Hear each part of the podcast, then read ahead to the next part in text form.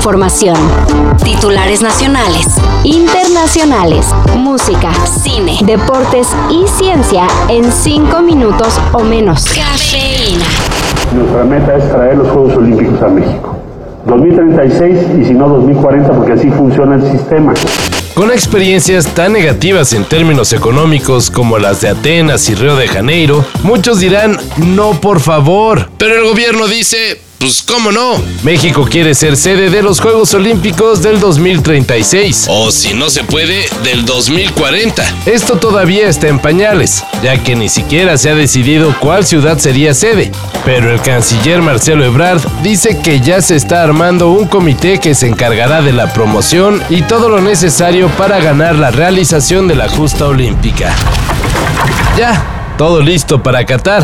Y mientras Tata Martino ya dio su lista casi definida de convocados, con el Tecatito pero descartando totalmente a Carlos Acevedo, las autoridades del país sede del Mundial están dando un brazo a torcer con algunas de sus duras reglas.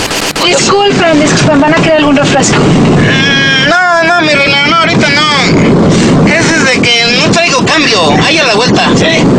No cuesta. Ah, bueno, pues entonces, eh, Ah, déjenos. Sí, nuevo ahora.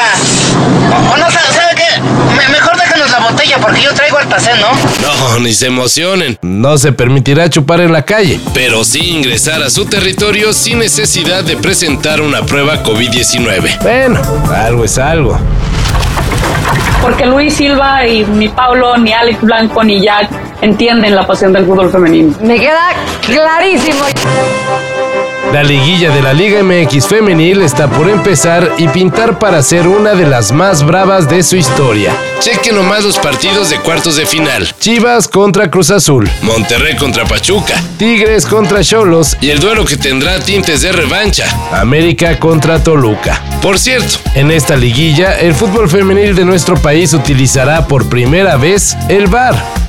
Algo necesario para los duelos tan fieros que se armaron. Y yo le aposté.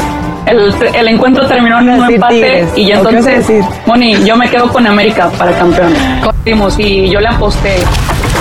Luego de seis años de tener abandonados a sus fans, Rihanna regresó con nueva música.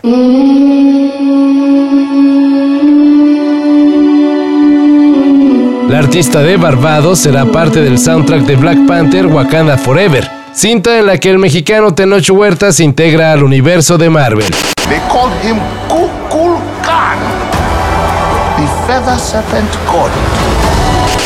La nueva canción de Rihanna, Lift Me Up, se estrena mañana y seguramente será parte del setlist que se presentará en el show del medio tiempo del Super Bowl. Y ya que estamos en época de calabazas,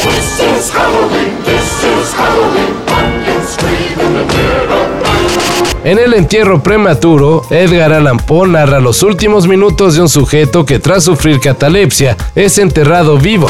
¿Sabes lo que es eso? Algo terrible. La víctima tiene todos los síntomas de la muerte,